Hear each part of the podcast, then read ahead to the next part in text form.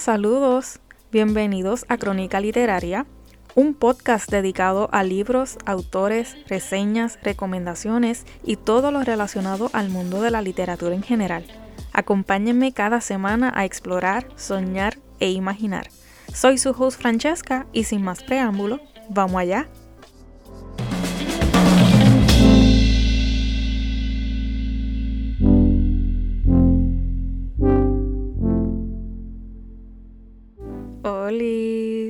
Espero que se encuentren bien. Bienvenidos a una semana más, un nuevo episodio. Oficialmente el episodio número uno. Estoy muy emocionada y agradecida por todo el amor y apoyo que me han brindado para con este podcast. En el episodio de introducción la pasada semana no tengo palabras para describir lo que siento. Gracias de corazón.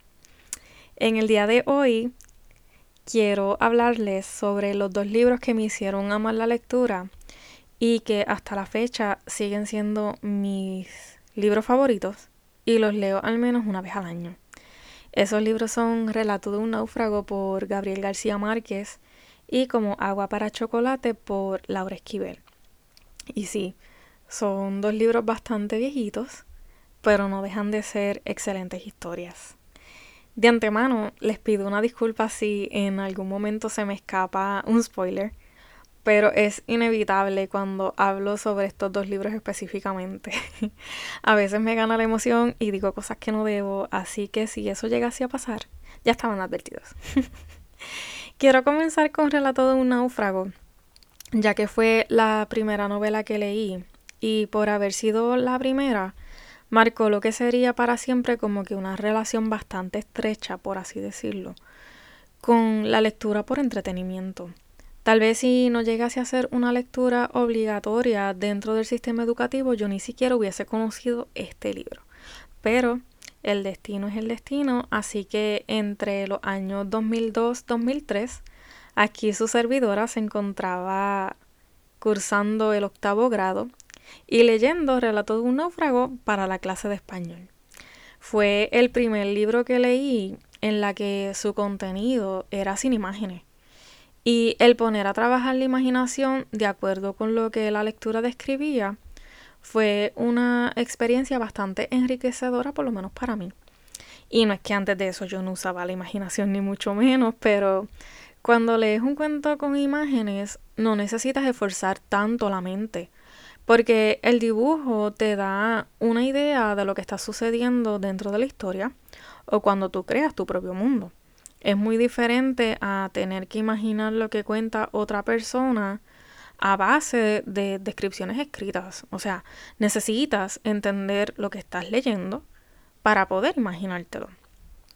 También el hecho de discutir los capítulos en clase y lo que cada uno de mis compañeros había entendido hizo darme cuenta lo extraordinaria que es la mente de cada individuo y lo más brutal es que a pesar de cada uno imaginar la situación de manera diferente, el desenlace era el mismo. Y hablando sobre imaginación, mientras yo leía esta historia, podía visualizar un poco la película que protagonizó el actor Tom Hanks, que se titula Castaway, en la que el avión donde él y sus compañeros de trabajo viajaban se estrella, quedando como único sobreviviente Tom Hanks, que no recuerdo ahora mismo bien el nombre del personaje, pero llega a una isla desierta y pasa varios años allí solo hasta que por fin lo rescatan, etc. No es que las historias sean iguales, pero ambas te hacen sentir literalmente lo mismo, como que ansiedad, desespero, angustia, el ver que se quedan solos y que para sobrevivir tienen que hacer milagros, pues ese tipo de, de sentimiento. Bueno, pues Relato de un náufrago, aunque haya sido menos tiempo a la pesadilla que vivió el protagonista, es una historia basada en la vida real. Y ahí está la razón de por qué este es uno de mis libros favoritos y al que puedo leerle y leer y leer constantemente sin cansarme. Y es el hecho de cómo una historia verdadera en la que un hombre estuvo 10 días a la deriva en una balsa sin agua y sin comida, se convirtiera en una obra maestra a base de una simple entrevista para un reportaje de un periódico. Este suceso ocurrió el 28 de febrero de 1955, en la que un buque militar que viajaba de Estados Unidos a Colombia sufrió un accidente. Entonces las fuerzas norteamericanas se dieron a la tarea de rescatar a los náufragos en el canal de Panamá durante cuatro días.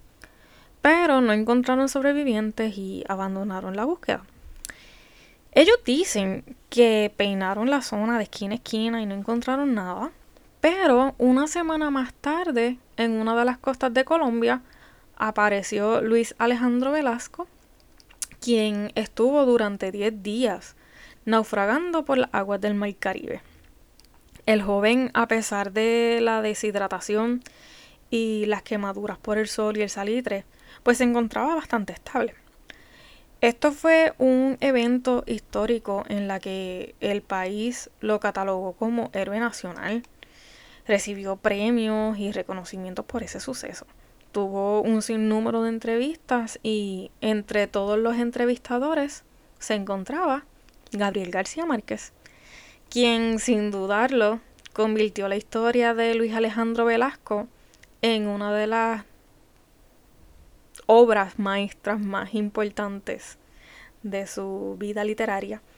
Esta novela titulada Relato de un náufrago.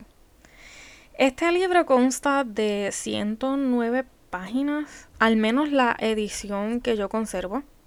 Es un libro súper corto, pero sin duda es una de las historias más alucinantes que he leído en mi vida. Si tienen la oportunidad de leerlo, háganlo. No se van a arrepentir. Vale la pena. por otro lado, y no con tanta historia detrás por la que se haya convertido en uno de mis libros favoritos, se encuentra como Agua para Chocolate por la mexicana ah, Laura Esquivel.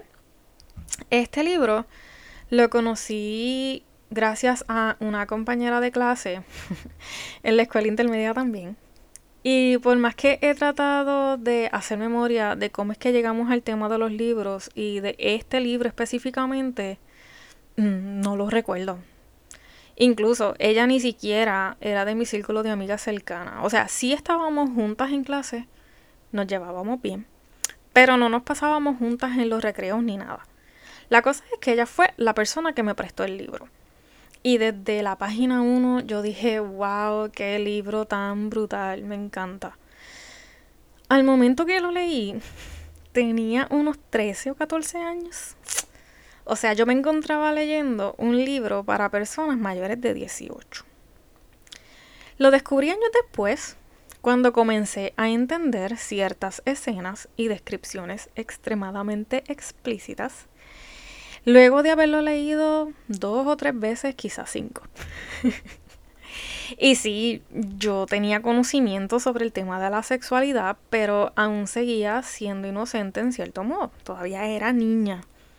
Este libro está clasificado como un romance, pero me gustaría que analizáramos el título porque está bien interesante la metáfora que hay detrás, como agua para chocolate. Es una expresión bastante utilizada, diría yo, en la comunidad latinoamericana para decir que tienes coraje, rabia, molestia, etc. Estar en el punto de ebullición, que es el estado en la que se encuentra el agua para derretir chocolate. Y sin duda define perfectamente lo que siente Tita, la protagonista de la historia, una joven que sufre a causa de las tradiciones familiares antiguas, en la que la hija menor no puede casarse ni tener una familia propia porque es la encargada de cuidar a su madre hasta el último día. Entonces ella, que creció en la cocina, cocinaba para desahogar todo lo que le molestaba y la comida generaba un efecto de sus emociones. A quien comiera cualquier cosa que cocinara ella. Por ejemplo, si Tita cocinaba estando triste, cuando las personas comieran iban a sentir tristeza. Era como un tipo de magia o hechizo, pero ella no tenía conocimiento de lo que estaba pasando con sus sentimientos, la comida y la gente. Y se estarán preguntando, ¿dónde está el romance? Pues les cuento que el tema principal de esta novela sí es el amor, aún siendo un amor prohibido entre Tita y Pedro, a causa de, de las tradiciones familiares que les mencioné anteriormente. Para Tita, cocinar era su único escape a los problemas que le causaba el haberse enamorado y tratar de apaciguar el dolor y el sufrimiento de no poder estar con el amor de su vida y que para colmo casarían con su hermana mayor. Spoiler. A pesar de todas las humillaciones y maltrato por parte de su madre, ella siempre luchó por romper esa tradición que parecía ser su maldición. Y sí, hubo varios encuentros eróticos entre Tita y Pedro, que obviamente me hicieron suspirar y todavía me hacen suspirar. Pero también hubo situaciones en las que como agua para chocolate era la descripción más acertada para describir momentos específicos. El por qué este libro se hizo uno de mis favoritos, pues no lo tengo tan claro como el de Relato de un náufrago, pero sin duda es una historia que me hizo creer en que el amor es el sentimiento más fuerte y frágil al mismo tiempo. Y si leíste o viste Romeo y Julieta, como agua para chocolate, es para ti sin duda. Sus finales nos muestran hasta dónde se puede llegar por amor.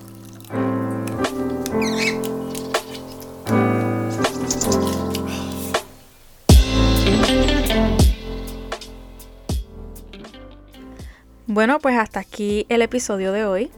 Estos fueron los libros que me demostraron cuán mágica es la lectura con un poco de lo que trata cada uno. Y si desean leerlos, pues les repito sus nombres. Relato de un náufrago por Gabriel García Márquez y Como agua para chocolate por Laura Esquivel. Si les gustó este episodio, agradecería que le dieran like y compartan con sus conocidos para así llegar a más gente. No olviden seguirme en Spotify como Crónica Literaria y en Instagram y TikTok como Crónica Rayita Bajo Literaria. Hasta la próxima semana. Bye.